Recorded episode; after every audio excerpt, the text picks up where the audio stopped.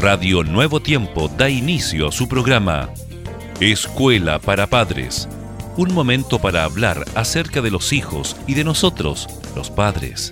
Bienvenidos.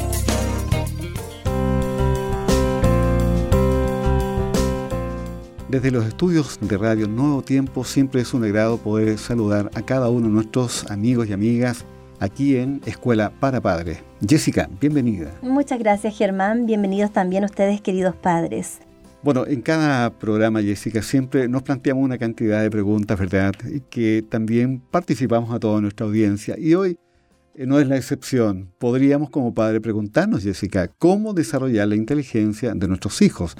Antes de responder, hemos de saber primeramente que hasta los siete años los hijos, ¿verdad?, disponen de un potencial que no volverá a tener en todo el resto de su, de su vida. Así es, y está demostrado además que una estimulación adecuada y sistemática, sobre todo durante los tres primeros años, contribuye a desarrollar sus enormes capacidades. Por eso se recomienda que el niño crezca rodeado de estímulos sensoriales y psicomotrices. Es lo que se conoce como aprendizaje temprano. La primera idea importante que los padres de un recién nacido debemos tener es que todo niño llega al mundo con un enorme potencial y capacidad para aprender. Tanto es así que a los siete años un niño ya ha aprendido a entender el lenguaje oral, a leer el lenguaje escrito, a reconocer un objeto mediante el tacto, a caminar erguido en patrón cruzado, a hablar un lenguaje abstracto, simbólico y convencional, y a escribir este lenguaje. Estas seis funciones se caracterizan en primer lugar porque son exclusivas de la corteza cerebral humana y ningún otro ser de la Tierra las posee. En segundo lugar, porque son el fundamento y la base de todos los aprendizajes posteriores. Cuanto más asumidas y automatizadas estén estas funciones, cuando nuestro hijo comience la escuela primaria, más posibilidades de éxito tendrá. Igualmente es fundamental comprender que ninguna de estas funciones básicas las puede ejercer un recién nacido porque como seres humanos heredamos enormes potencialidades para desarrollar a lo largo de nuestra vida, pero muy pocas realidades.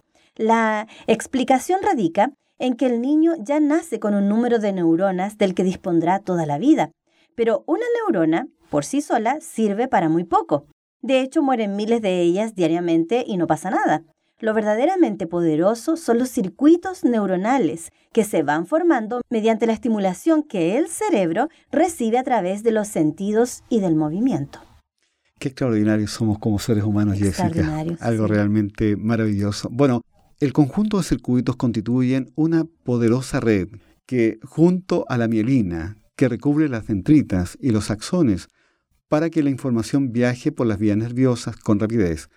Hace, y esto es muy notable, Jessica, hace que el cerebro pase de pesar 340 gramos en el recién nacido a 970 ya a los 12 meses, 1250 gramos a los 6 años, es decir, se multiplica su peso casi por 4.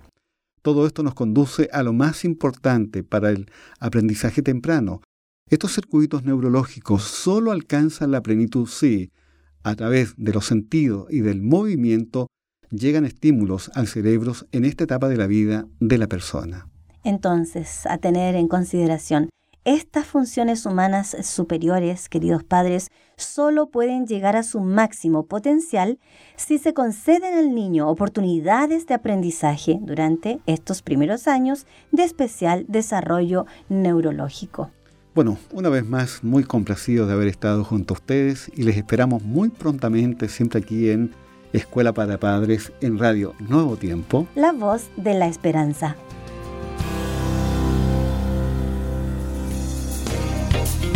Gracias por sintonizar. Escuela para Padres. Recuerda que Dios se interesa por tu familia y que pondrá a tu disposición toda la sabiduría necesaria para descubrir el camino apropiado que te permita transformar la teoría en una exitosa realidad.